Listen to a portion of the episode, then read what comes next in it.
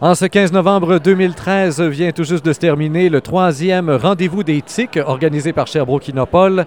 Je suis en compagnie du principal organisateur de la chose, Gordon Harling. Bonjour. Bonjour. Alors, on avait cette année une formule complètement différente que ce qu'on a connu là, au cours des dernières années. Tout le monde était ensemble dans la même salle. On n'avait pas séparé les amateurs et les professionnels. Et tout le monde était invité à réfléchir sur un thème bien précis, la ville intelligente. Qu'est-ce qu'une ville intelligente? Qu'est-ce que ça inclut? Et etc., etc. Comment est-ce que ce thème-là s'est décidé? Euh, mais on suit vraiment des tendances euh, de la communauté, les communautés environnantes. Et puis, euh, on a, la ville intelligente, les données ouvertes, c'est vraiment la mode en ce moment. Et puis, on avait des heureuses circonstances que la ville de Sherbrooke était prête à, à ouvrir certaines bases de données, 11 bases de données qu'ils ont lancées aujourd'hui officiellement.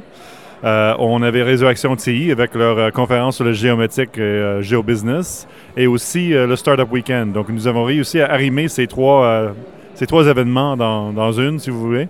Et euh, c'était une heureuse euh, euh, combinaison de circonstances.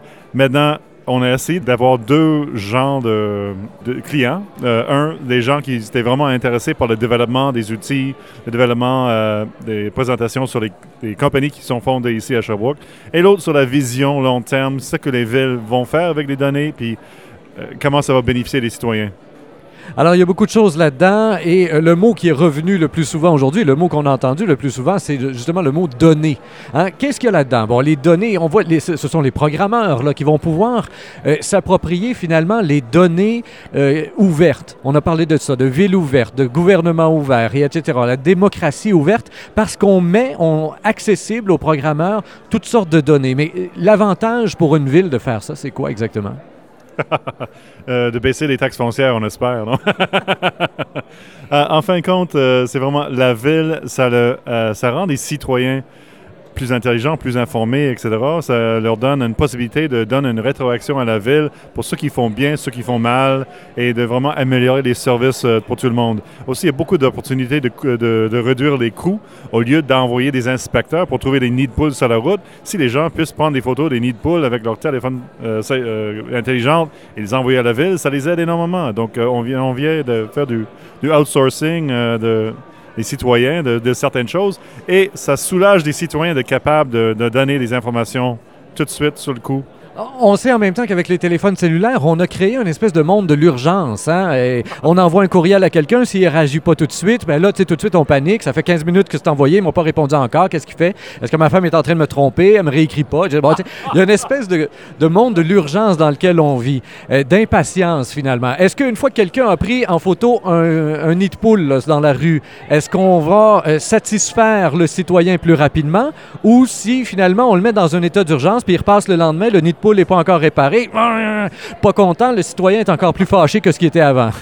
Mais nous sommes dans un euh, changement euh, absolument incroyable. Euh, les, les mœurs, des, choses changent tellement vite que je pense que les gens s'habituent. Ils commencent à savoir que sur Facebook, on ne met pas des photos gênantes. on essaie de, de, ne pas parler de notre boisson, etc. Puis donc, les gens s'habituent peu à peu à la nouvelle mode de faire les choses, les transactions instantanées, les informations instantanées. Donc, au fur et à mesure, on va trouver, euh, on va développer des, bonnes attitudes. Je pense que les jeunes aujourd'hui sont vraiment très, très, très euh, wise, très sages et ils font des choses différemment que les gens plus âgés qui n'ont pas connu euh, l'instantanéité des communications. On a eu aujourd'hui plusieurs conférenciers et il y en a même qui venaient de très loin. Euh, vous avez fait venir ici euh, des gens de Montpellier qui ont été finalement de passage, là, vraiment. Ils ont pris l'avion, ils ont débarqué, ils ont fait leur conférence puis ils sont repartis pratiquement. Quel était l'intérêt pour Sherbrooke-Innopol, pour la région ici, pour tous ceux qui étaient là, les 150 personnes qui étaient ici présentes aujourd'hui? Quel était l'intérêt, euh, selon vous, d'entendre ce qui se passe à Montpellier? Montpellier sont vraiment euh, très en avance en termes de ville intelligente. Ils ont investi beaucoup, beaucoup. Et puis euh, pour nous, c'est bon de voir quelle erreur ils ont faite, quel, euh, quel problème ils ont eu, et puis d'éviter les pièges. Et on a eu en toute fin de journée une des conférences qui, je crois, a été probablement parmi les plus appréciées aujourd'hui à cause de son humour, l'humour du conférencier.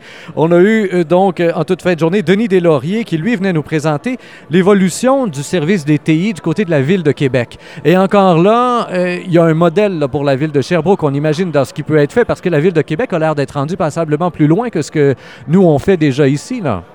Oui, et euh, Yves Séné, euh, le directeur de TI de la ville de Sherbrooke, euh, est très, très proche avec Denis Laurier.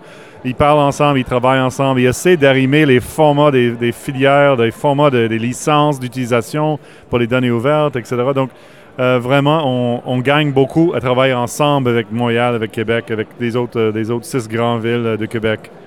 Il y a un grand défi là-dedans, et c'est revenu à quelques reprises d'ailleurs, dans l'harmonisation des différentes banques de données. Parce que dans, la, dans, dans, toute la collecte des données en question, et là on ne parle pas de 4-5 données, là, c'est des milliers, des dizaines de milliers, des centaines de milliers de données différentes qu'on peut ramasser, somme toute, assez facilement. Et c'est comme si à certains moments, on se retrouve avec une surcharge de données et qu'on essaie de les traiter de mille et une manières. Et encore là, on se crée d'autres problèmes à côté parce que euh, la façon de traiter les données euh, est différente d'une ville à l'autre. Et là, ici au Québec, en tout cas à travers les grandes villes, c'est ce qu'on a vu aujourd'hui, il y a une tentative d'harmonisation de tout ça dans la façon de traiter les données en question. Là. Euh, c'est plus qu'une tentative. Vraiment, ils ont décidé qu'il y a cinq grands formats qui vont émettre. Et puis ces formats-là sont très bien définis et tout le monde a utilisé un site web très similaire pour les données ouvertes.